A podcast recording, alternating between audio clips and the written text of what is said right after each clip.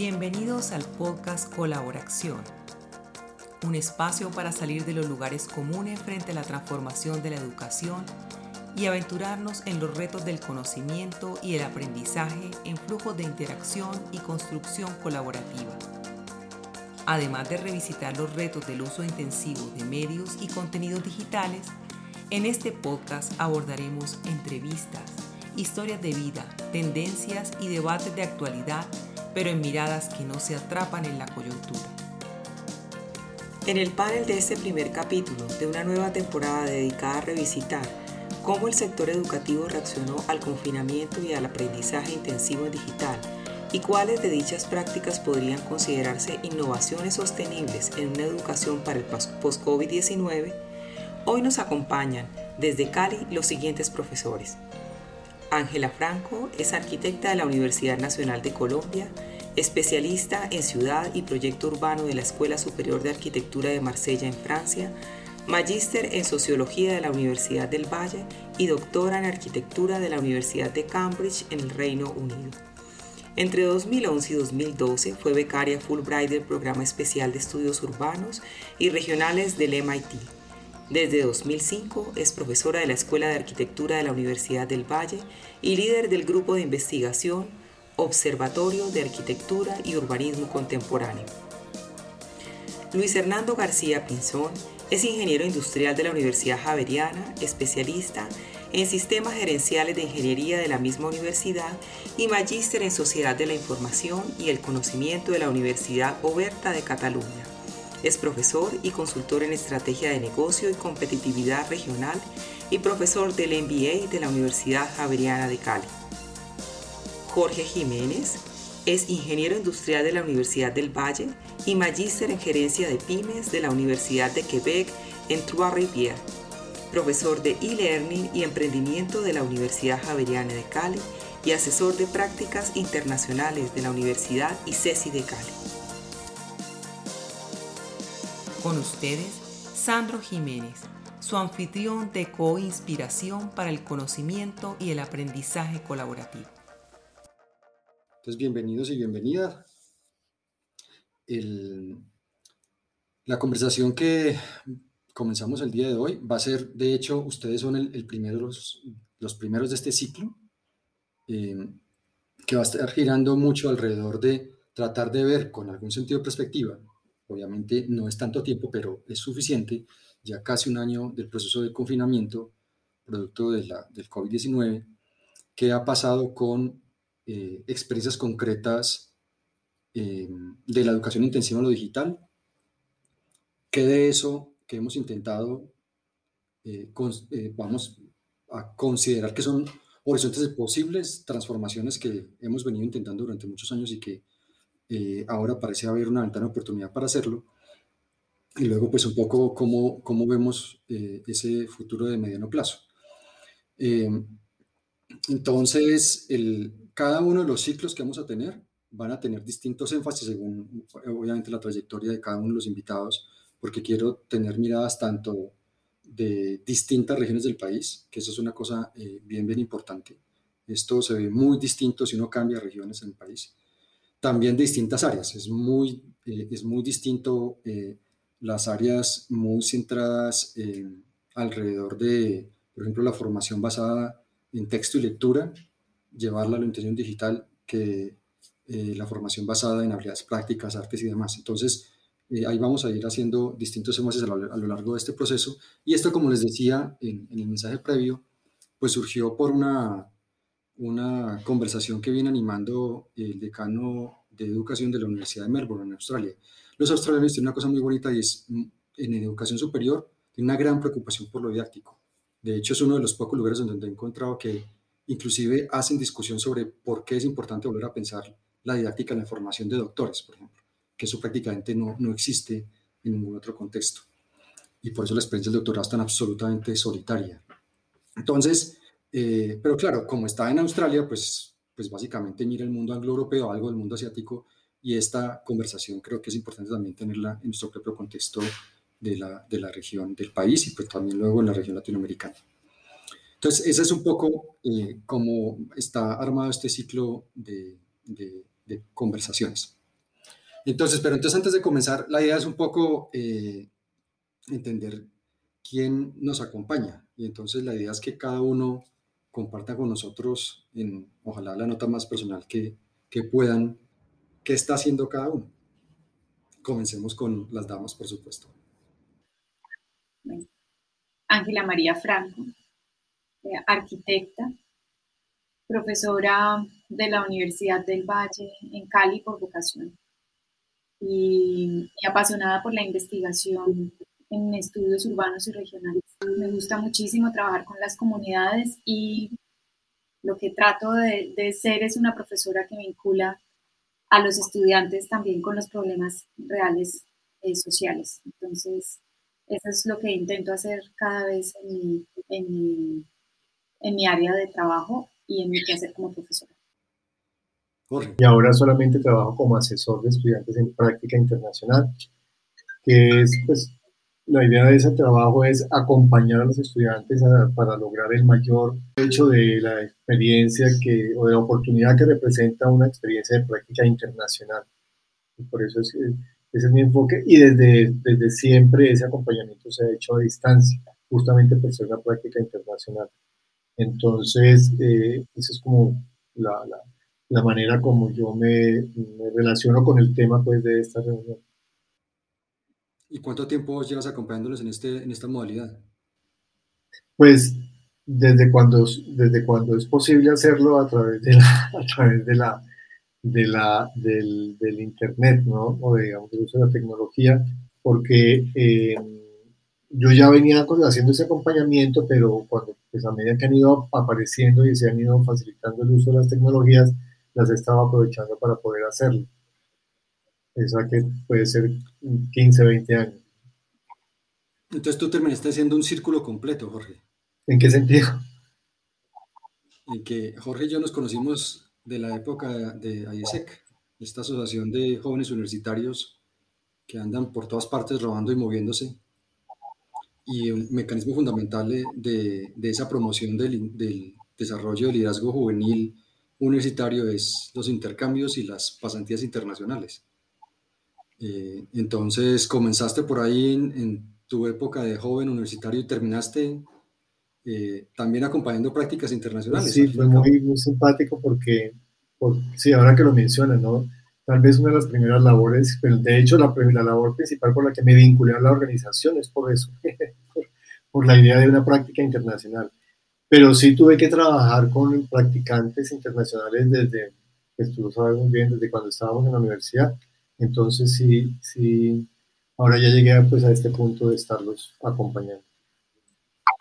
Entonces tú estás en la condición en donde por naturaleza lo que tú haces ya en teoría estaba dispuesto y, sensibilizado para lo, para lo intensivo digital, no en el caso de acompañamiento a proyectos eh, urbanísticos que vinculan el mundo real. Sí, entonces ahí hay, ahí hay una tensión que me parece pues fantástica. Eh, Luis, entonces cuéntanos de ti. Hola, bueno, yo soy Luis Hernando García. Eh, soy, o estoy más bien con la Universidad Javeriana desde hace 20 años en planta y tuve unos, digamos, un tiempo de cátedra mientras a la vez estaba, era empresario mi primera, mi primera experiencia es en la empresa eh, privada. Mm, y luego me vinculó a, la universidad eh, en áreas que están asociadas con eh, gestión, con management. y entonces, a partir de eso, empiezo a, a mejorar mi cualificación, porque cuando, cuando ingresé pues no tenía, digamos, las, las credenciales, o mejor dicho, las credenciales no eran tan necesarias. Entonces hice un, doctor, eh, inicié un, doctorado que finalmente obtuve fue el, el título de maestría y, y, la suficiencia investigativa, pero lo, lo cito es porque eh, en ese momento eh, fue virtual, fue una de las primeras universidades virtuales en, Europa, la UOC, la Universidad Oberta de Cataluña. Entonces yo, yo, yo tuve ahí mi, mi, mi, primera experiencia, luego hice allí también una especialización en gestión del conocimiento y ahora eh, estoy haciendo un DBA también virtual. Entonces, eh, además, eh, desde hace tal vez 10 años, por lo menos 12 años, según más o menos estaba haciendo, estableciendo, vengo dictando un curso virtual. Eh, entonces, digamos que para mí lo, la virtualidad no, no, ha sido, no ha sido ajena. Para mí no fue, digamos, una sorpresa, un choque. Claro, el choque y lo que seguramente tendré la oportunidad, oportunidad, oportunidad de ampliar, el choque que realmente tuvo fue realmente el estudiante, ¿no? Un estudiante no matriculado en un curso virtual, sino pues en medio de un semestre además, toca tener que adaptarse, digamos, eh, a, la nueva situación. Y uno también, porque bien que mal, pues un, curso, eh, si, si, hay cursos planeados y digamos con mucho detalle respecto a lo que va a ocurrir en cada momento, es un curso virtual. Entonces, eh, son menos espontáneos, digamos, en, en, términos generales, son como más, mucho más estructurados que un curso, por decirte algo, eh, voy, a, voy a pensar, eh, me estaba imaginando como cuando mi esposa Patricia eh, tomaba sus clases de actuación. Claro, pues yo me imagino que había un propósito en cada sesión por parte del, del, maestro, pero, pero, pero el ejercicio, digamos, se construye entre todos. Mm, no quiero decir que, que aquí no, sino que normalmente cuando se planean cursos virtuales se, se, está como muy, es mucho más estructurado, ¿no? Además que tú, tú, tienes un vínculo con el MBA de la Javeriana, ¿no? Yo, pues yo soy profesor del MBA, sí. Entonces, claro, mucho, también el, el, hay gestos que no son tanto curriculares como, como gestos de, de, que moviliza, por ejemplo, en el caso de un estudiante de posgrado a, un vínculo con un MBA. Y si lo conversan y generalmente en universidades que tienen una posición importante nacional o regional, esto el asunto de visibilidad y networking. Eh, el, claro, el, estar con ese otro, ¿sí? que, que representa que potencialmente es un posible aliado y de pronto ahorita ese activo, ese intangible, pues desapareció. porque Sí, no, están, eh, digamos, la, la construcción, eh, voy a decirlo así, la construcción de ese capital social, digamos, de capital relacional más bien, es mucho más difícil, ah, por supuesto, cuando no se está frente a frente, mientras no se sale del salón y se está tomando algo o se organizan, pues, por supuesto, los eventos sociales asociados al grupo, claro, es muy, mucho, es bastante diferente. Eh, pero, sin embargo, yo no, pues, la verdad no he tenido la oportunidad de, de hablar con, con, algún grupo que haya iniciado virtual y que venga siendo virtual. Es decir, a ver qué, eh, pero yo me imagino que el que llega, claro, eh, finalmente la gente establece relaciones, así sea a distancia, que es mucho más rico en un hermoso campus, ¿cierto? Que invita a, digamos, a conversar, que, que, hacerlo todo a través de una pantalla, eh, espantando al gato, los hijos o, el domicilio. Eh, eh, claro, es, es, mucho más complicado, pero, pero claro, hay distintos, distintos escenarios para, para la, digamos, para, desde el punto de vista de lo que se gana o se pierde por estos medios. Sí, ese sería un punto de discusión muy interesante porque fíjate que eventualmente la, la, la, motivación, como tú planteas, Sandro, de un, de un estudiante de posgrado, y hay historias al respecto, es el, networking. Pero eh, en la teoría también sobre redes y networking eh, se habla de, de, de, redes de señales débiles y redes de señales fuertes y sobre la densidad.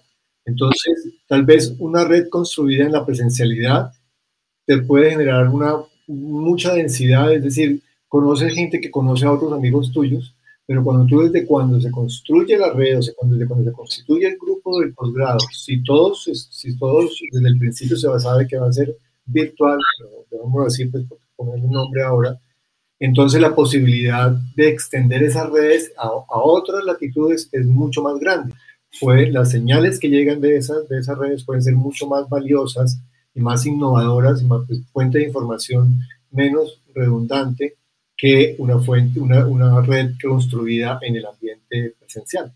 Sí, ahorita regreso a eso con el tema de diseño de la interacción, que eso es un tema que, que se tiene poco, eh, poco en cuenta en, en, esta transición hacia la intención lo digital, que tanto uno prepara nuevos modelos de interacción para que ocurra justamente eso. Entonces vamos a, a las dos preguntas claves que, de esta conversación. La primera como la uno por una. La primera es un poco qué pasó en cada uno de sus contextos institucionales y sus oficios en, en, este escenario de la transición acelerada a lo intensivo en, digital. En términos de la, de la experiencia docente, vamos a verlo como en dos dimensiones, en términos de la experiencia docente y en términos de la experiencia del estudiante. Y en términos de qué pasó, es qué cambió en términos de los, como los cinco elementos que uno típicamente despliega en el ejercicio docente, la preparación de materiales, la organización eh, eh, y dinamización de la clase, el, el mantener al, al, estudiante vinculado con, con uno, con, con, con, su discurso, intencionalidad, eh, el cómo administrar el proceso de, de, evaluación, no solamente de resultados, sino de proceso, y cómo finalmente entregar una imagen de cierre que uno diga, el, al final se logró esto con, con este curso, eh, antes lograba esto y ahora esto me costó, pero ahora logré estas otras cosas. Entonces, esos cinco elementos de preparación de clase, organización de la dinámica, eh, enganche y motivación con los estudiantes, el proceso de evaluación y, el, resultado final de la experiencia, porque ya con este tiempo ya logramos hacer un ciclo completo, completamente eh, en confinamiento e intensivos en presencia. ¿Cómo, cómo desde su experiencia ocurrió ese, ese proceso y cómo la, la, la universidad con la que tienen vínculo acompañó ese proceso desde el punto de vista de la experiencia docente. Tratemos de concentrarnos primero en eso antes de meternos en la de los estudiantes. ¿Quién comienza? Bueno, si quieren comienzo yo. Pues para mí fue un cambio completo, un giro completo porque la enseñanza de la arquitectura que se basa en el taller, vamos, en el taller de proyectos, el taller de diseño de proyectos, pues tiene una relación, eh, hay una relación muy estrecha entre el, entre el estudiante, el profesor y lo visual. O sea, uno particularmente en, en el taller no da clases magistrales, sino que explica, explica, lanza el ejercicio de la primera clase del proyecto que se va a realizar o, dos proyectos en el semestre. Y, y, la preparación es más del material que va a acompañar esos proyectos, es información básica, eh, la bibliografía, todo lo demás, digamos, eso no cambia, pero sí es el profesor sentado con, con los estudiantes revisando el avance de los proyectos en una mesa. Genera, digamos, una relación también eh, directa de trabajo muy interesante con ellos. Y, y en ese sentido, pues la preparación para poder dar las clases virtuales, pues hubo que, que, inventarse cómo hacer un taller y cómo poder dibujar con ellos eh, en la pantalla. Entonces, eh, la universidad simplemente, bueno, voy a, voy a, contar un poco como la, la experiencia de... Tú dijiste primero preparación y después qué?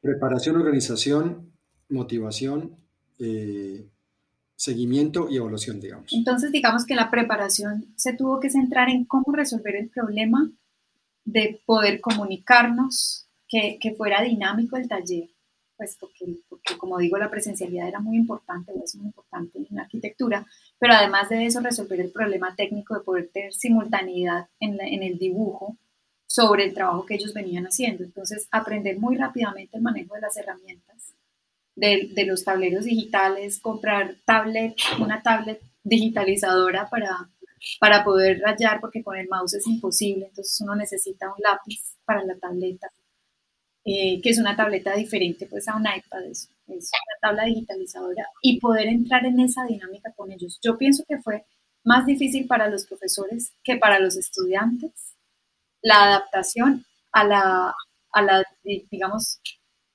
a lo virtual en términos de la corrección del proyecto, porque ellos rápidamente entraban, ponían las, las imágenes, por ejemplo, en un Jamboard, en la universidad tenemos una plataforma de la, de la suite de Google que tiene todas estas herramientas muy, muy bien desarrolladas, me parece a mí. Y rápidamente pudimos empezar a rayar simultáneamente los profesores y los estudiantes en un solo tablero. Y esto nos ha facilitado mucho, pero fue básicamente como un aprendizaje rápido, una adaptación muy rápida para nosotros no perder la dinámica de un taller, lo que significa un taller de diseño. Para mantenerlo sincrónico. Para mantenerlo sincrónico, sí.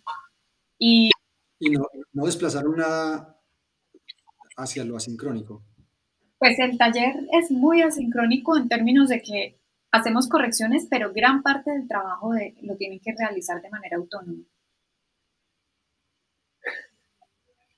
Señor. Hay, hay, hay eh, Sandro, hay, hay, un elemento, bueno, o hay varios elementos, pero hay un elemento para en esta etapa de preparación, por ejemplo, que es muy importante dependiendo de la, no sé si el modelo pedagógico, porque yo no sé si en la Universidad del Valle podríamos hablar de un modelo pedagógico como si se puede hablar en otras universidades, eh, porque lo digo es porque allá es, el profesor es demasiado autónomo, no hay un, no hay un modelo pedagógico que haya, que haya dictaminado la dirección de la universidad.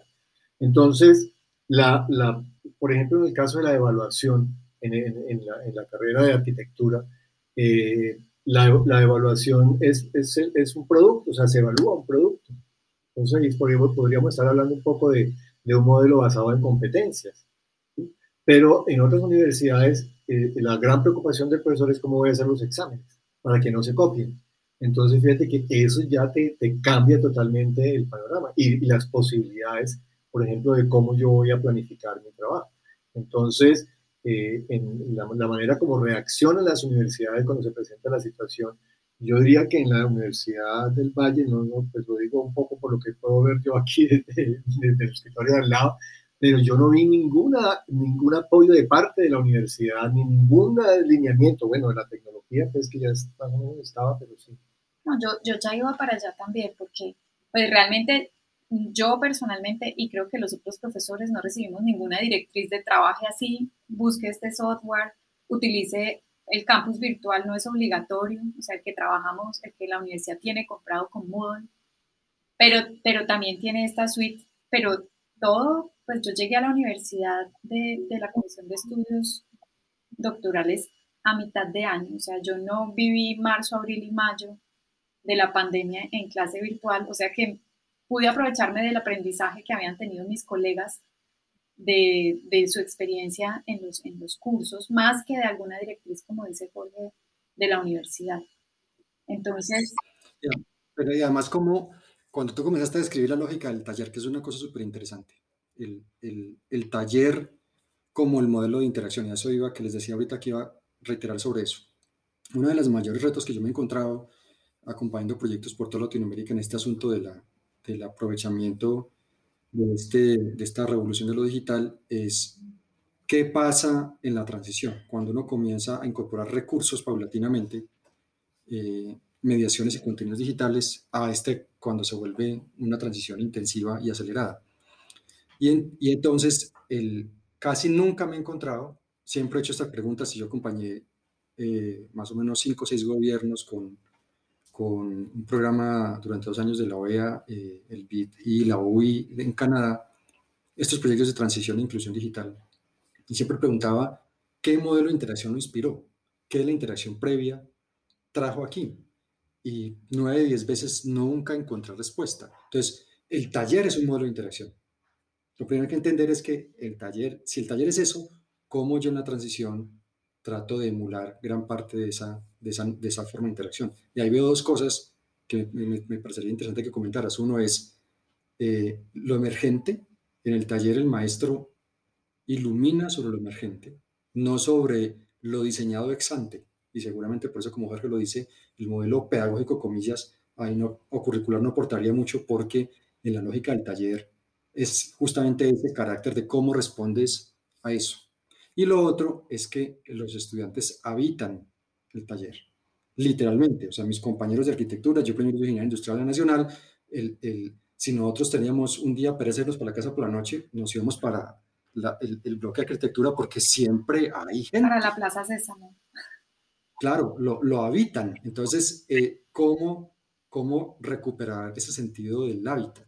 Sí, es, yo pienso que virtualmente es muy difícil yo, yo también viví en el taller. En el taller teníamos cafetera, teníamos perro, teníamos hamaca, candado, con, con 30 llaves. Y uno cerraba el taller y, bueno, grabadora en esa época. Y era muy importante esa interacción. Y para los estudiantes pienso que eso ha sido lo más difícil. Y es esa interacción de la, de, la charla del corredor, del taller, de sentarse acá en la universidad, por ejemplo, en los talleres uno puede abrir el 100% de la puerta, entonces como estar adentro y afuera al mismo tiempo y, y, poder estar dando esa interacción y esa discusión. La gente, una parte muy importante de los estudios de arquitectura es, por ejemplo, que uno pasa con su maqueta y todo el mundo comenta. Y eso, y eso es muy interesante. Yo pienso que eso sí definitivamente en el, en el campo virtual, pues de, de pensar que, que, vamos a hacer una, eh, de pensar que, que, podríamos hacer unos cursos virtuales de arquitectura, eso habría que repensar cómo, cómo lograr una interacción de ese tipo, si es posible, además lograrla en, dando un curso virtual. Sí, ahorita el, el, en la medida que vayan pasando estas conversaciones, yo voy a ir recogiendo cosas y luego voy a hacer un, un un compilatorio que también les voy a compartir y una de, las, de esas es cuando eh, yo me encuentro retos como este, a mí sí, eh, automáticamente ya yo quedo picado para justamente comenzar a pensar sin ser experto en el campo en un modo de interacción que pueda comenzar a aproximar eso. O sea, insisto, la, la, la pandemia lo que, lo que hizo fue acelerarlo, pero este, esta transición hacia la interacción permanente intensiva en lo digital ya venía creciendo aceleradamente. Eh, y lo que pasa es que el gran problema, y tienes toda la razón, es que el, si, el, si, si, uno vacía de intencionalidad eh, esta transición, entonces claro, áreas como la tuya queda completamente huérfana, porque evidentemente que te pongan una cámara para que transmitas no te resuelve sino ni el, ni el 10% de las demandas de interacción que tú requerirías para, para, desplegar tu propia clase. Pero por el contrario, yo, yo tomé ventaja de, del hecho de que íbamos a estar virtuales y tengo un profesor en Caracas, es Premio Mundial de Arquitectura y Hábitat, que nunca me hubieran dejado contratarlo con él viviendo en Caracas si él no se hubiera venido aquí a, a vivir por un taller de una universidad, ¿no? Y un profesor que es también Premio Mundial en, en Hábitat Sostenible en Medellín que tampoco se hubiera venido a vivir a Cali a dar un taller. Y los conferencistas están en España, en Suecia, en Estados Unidos, eh, bueno, en otros países de América Latina y hemos podido, digamos, generar un equipo de trabajo muy interesante alrededor del hecho de que desde el principio, digamos, una planeación para poder tener, para poder asumir que iba a ser virtual y que podíamos contar, hacer cosas distintas, eh, que no hubieran sido posibles si hubiéramos estado presenciales. Súper. Oye, Luis, el, entonces uno pensaría que negocios, eh, esto sí es súper fácil. Sí, porque es que en negocios yo, yo, lo que voy a escuchar es a un, a un profe que tiene una, así como tú, que tiene la combinación de empresario y, y, profesor, y entonces eh, yo como estudiante novicio, yo lo que voy es a que ese, esa, esa fuente inagotable de experiencia me inunde. Entonces, en ese sentido, debió haber sido muy fácil, ¿o cómo fue? Digamos que había una, una preparación previa. Entonces, eh, el hecho de movernos rápidamente a, en pandemia, digamos, ya había, había unas capacidades ganadas. Una, pues, digamos, unas capacidades de la universidad y unas habilidades de los profesores. Muy importantes, te digo, muy importantes, porque había, se habían creado dos centros de apoyo, uno al aprendizaje y uno con, herramientas, digamos, con, los juguetes, ¿eh? Eh, y, otro de, apoyo específicamente al aprendizaje, que ya venían funcionando recientemente, pero venían funcionando. Entonces, empezar a enfocar el trabajo de esos centros hacia, digamos, la, el, reto que se había presentado fue relativamente eh, fácil porque estaba estaba la infraestructura o estaba la estructura, digamos, estaban los profesionales de esos centros, estaban, y, por supuesto surgió, surgió la, la necesidad. Mm, además, también veníamos hace bastante tiempo eh, con o pensándonos en, desde el punto de vista de negocios, eh, cómo hacer, y desde la facultad realmente, cómo hacer cada vez más una experiencia de aprendizaje eh, activa. Algo que el ICESI ha sido bandera siempre, siempre, lo han, siempre lo han mencionado. digamos que nosotros no era bandera, pero sabíamos que algunos cursos, algunos profesores sí. Entonces, nosotros nos entrenamos en el manejo de casos, en el aprendizaje basado en proyectos, en el aprendizaje basado en problemas. Digamos, todo eso ha sido parte, digamos, de, eso, sin ser una exigencia. hombre, ojalá y, y dentro de los planes de trabajo se trata de que los profesores de planta siempre incorporen algo que tenga que ver con eso y sin ser, pues, eh, lo hace o no lo hace, ¿no? Sin ser binario, ¿no? Y si usted no lo hace, se va. Pero claro, llega la pandemia y hay que hacerlo. Claro, porque, porque, claro, el, en términos que ese es uno de los grandes eh, eh, retos que, que, el tiempo lo dirá, cómo se evalúa eso, cómo es que la universidad asegura el cumplimiento de sus promesas de valor que no están atados exclusivamente a la infraestructura Claro, esto develó muchas cosas que efectivamente mucho del gran esfuerzo de la institución universitaria tradicional es infraestructura y se suponía eso como, como un valor dado y aceptado por todos. Eh, y resulta que en, este escenario toca, lo que surge en el, escenario de pandemia es que el horizonte de valor de la universidad, eh, pues obviamente ya no es la infraestructura del campus, etcétera, etcétera. Entonces, entonces simplemente decir yo yo los mismos contenidos que te entregaba en presencial te los cuelgo en digital y, cumplí mi promesa de valor, pues evidentemente eso no es sostenible en el tiempo. Claro, no, ni en el tiempo, ni en el, ni en el instante, voy a decirlo. Porque muchos estudiantes lo que se decía o lo que decían era, yo no matricularé el próximo semestre si esto sigue así. Eso te estoy hablando del semestre anterior. Eh, ¿Por qué? Porque pues, para haber clases virtuales, pues ¿para qué voy a pagar? Eso era un poco el argumento. Mm, que, se ha dado. Y claro, cuando el estudiante ha empezado a valorar, yo sé que ese no era el tema todavía, pero el estudiante ha empezado a valorar lo que su profesor hace y el esfuerzo que hace porque la clase se dé, eh, ha sido bien interesante. Porque comprendió que eh, la cuestión no era una situación de un fin de semana, ¿cierto? No fue un tsunami, ¿cierto? Sino fue una cosa que lleva año y medio, va para dos años con toda seguridad. Es decir, para que volvamos a, recobrar, digamos, el encuentro en el campus.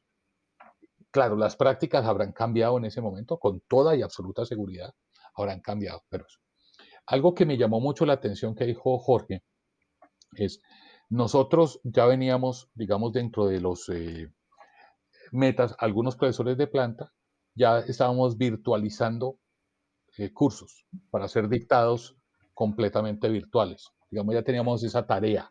¿Y asincrónicos o sincrónicos siempre? Eh, blended.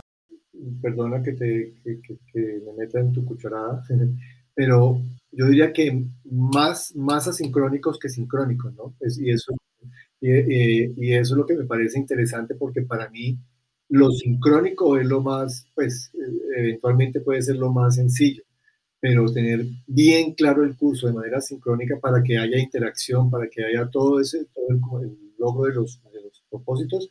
O sea, yo viví la experiencia de hacer el curso asincrónico con algunos encuentros sincrónicos que se limitaban por la tecnología.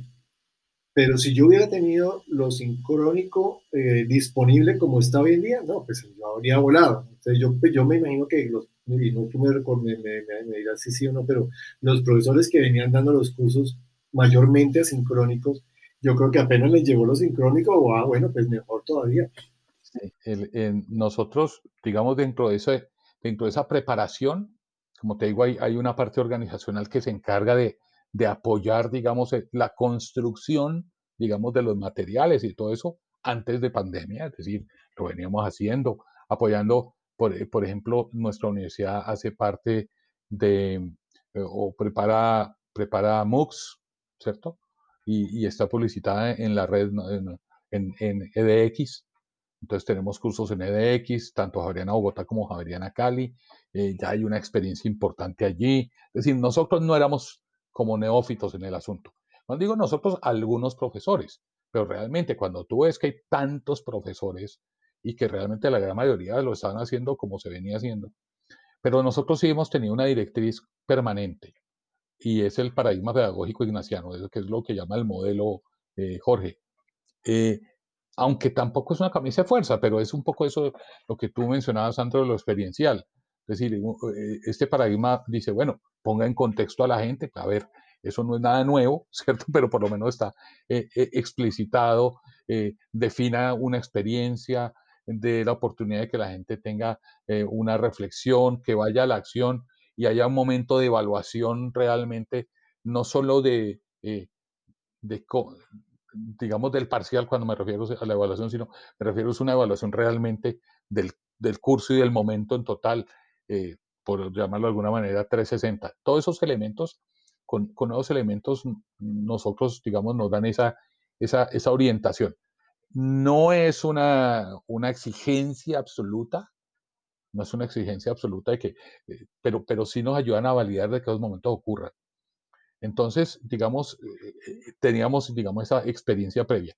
Claro, el choque específicamente cuando, mire, usted está y empieza a colgar las cosas en la web, efectivamente.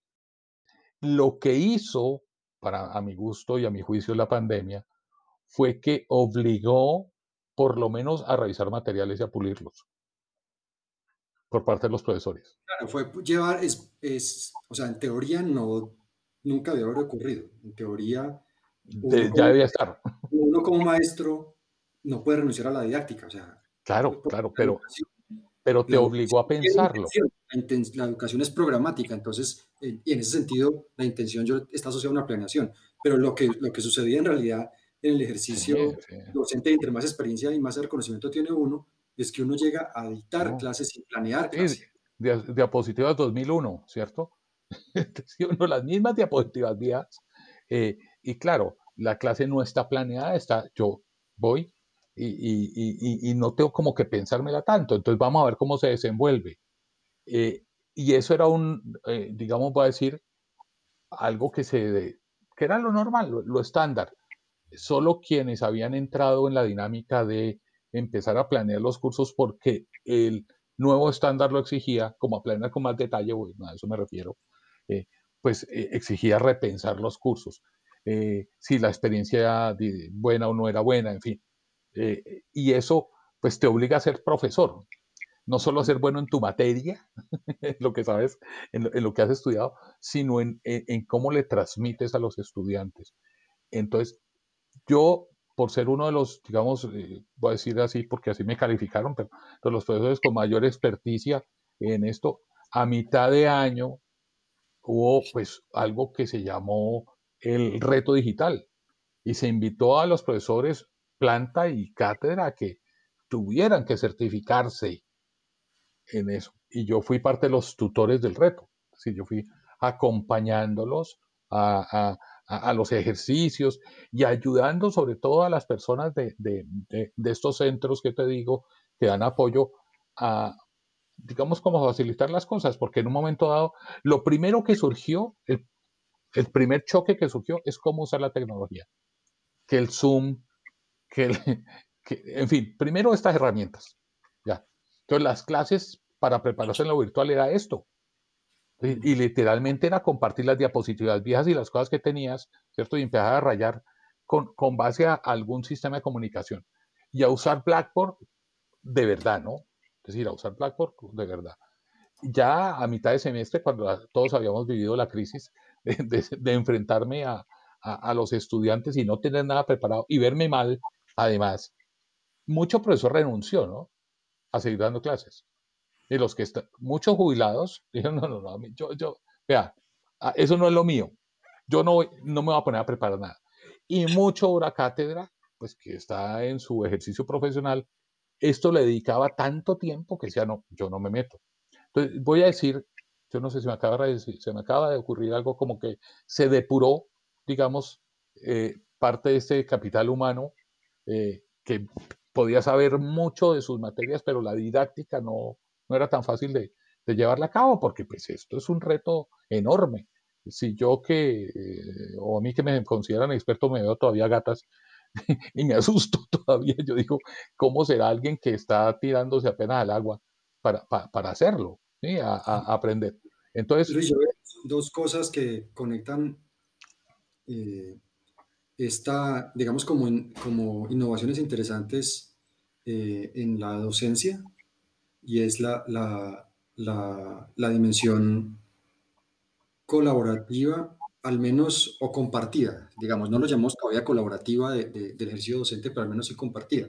Tal vez eh, en, en, el, en, el, caso tuyo, ese, ese, reto digital entre profesores, pues interesante, entre otras porque parte de las características que uno echa falta en el desarrollo de, de, de, escuelas profesionales en el mundo universitario es que un profesor no, no comparte con sus colegas. O sea, una, una, figura que existe mucho en otros contextos, que es, por ejemplo, el profesor observador de aula. Eso aquí es, sería un, un de revolución. Y vemos, por ejemplo, que ahorita en el escenario de, de intención digital se ha hecho un ejercicio de formación en algunos contextos súper bonito para acompañar profesores junior con profesores más senior que ya como profesor se tiene que mover, puede acompañar como observador o participante el ejercicio de aula y entregar mejoras. Entonces, ahí hay una dimensión que si bien la experiencia que mencionas no llega hasta meterse en el aula, pero me parece que puede ser ese ejercicio nada más de juntarse a pensar juntos cómo hacer la docencia, me parece interesante. Y en el caso de la red de la clase, de la, de la, de la, de la red de profesores que juntaste para tu clase eh, de tu curso, que, que sí puede uno decir, ahí ya pasa de lo de lo compartido a lo colaborativo. No sé si cada uno me cuenta en esas dimensiones, como lo vieron y Jorge también quería mencionar. No, contesta primero esa pregunta. a ver, perdón, quiero decir algo al respecto. En el caso de Ángela, pues yo tengo por lo que yo observaba, y es que ellos se gastan, no sé si una hora por lo menos, cada, antes de cada clase, el grupo de profesores se reúne, no sé si se reúnen también en otras ocasiones, pero, pero la cantidad de tiempo de reuniones del equipo, porque es que en, en los cursos de arquitectura, bueno, eso también es algo interesante, ya por, por, por costumbre, ellos, los, cursos no los dicta un solo profesor, sino que es muy normal que haya más de un profesor los talleres. Y los son muy pequeños. Nosotros somos tres profesores y tenemos más o menos nueve estudiantes por profesor. muy personalizado. Pero como ven, yo tengo un observador permanente. sí, ya tienes esa ventaja. Tienes un observador, participante, un participante. Sobre las clases virtuales para los legos, como yo.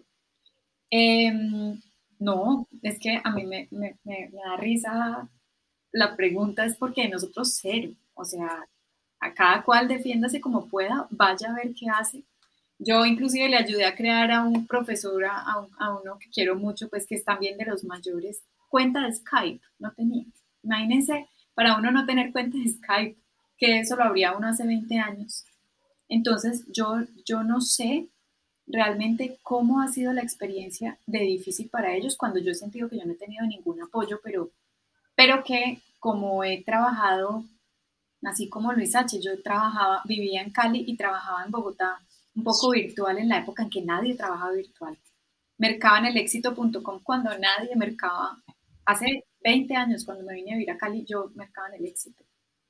Entonces, para mí el trabajo a distancia no ha sido difícil, las herramientas que traen los software para colaborar a distancia y ahora con el Google Docs y con, pues, con toda la, parte del Drive que uno trabaja en tiempo real, por ejemplo, el año pasado eh, teníamos la experiencia de trabajar todos en línea y un equipo grande produciendo cosas. Entonces, eh, yo pienso que ha sido muy menos colaborativo que de pronto lo que Luis H. menciona. La universidad sí manda por ahí algún correo de vez en cuando diciendo que los que quieran capacitarse, aprender en esto y lo otro, pero pues es como lo, lo de siempre, de una universidad que tiene una oficina de bienestar que, que, manda una publicidad sobre algo, ahora la, la, de nuevas tecnologías, pero no, no hay como un... No, no, no siento que se hayan propiciado espacios de discusión sobre qué ha pasado, porque hemos tenido que asumir un reto que la universidad pública ha negado durante años, que es lo virtual. Lo ha negado en la parte administrativa, la, la firma tiene que ser en el papel, lo ha negado en los cursos, y es, yo pienso que para la universidad pública en particular fue el doble del reto. No solo por haberlo negado siempre, eh, que, que H. y Jorge tendrán la experiencia de las discusiones con la Universidad del Valle, que son siempre tan, tan difíciles y tan eternas, sino también porque en el, en el reto tecnológico los profesores nunca habían tenido ninguna exigencia de este tipo. Entonces yo creo que tampoco ha habido como una construcción y una discusión alrededor. Es como, venga, apaguemos el incendio que después vamos a volver, siento yo, que esa es la esperanza y el pensamiento de muchos profesores, que después vamos a volver otra vez como estábamos antes. Bueno, Ángela, Luis Hernando y Jorge, esta ha sido una conversación pues tan interesante que amerita que la continuemos en el siguiente entrega de este primer capítulo de esta temporada retomaremos la conversación. Nos vemos pronto.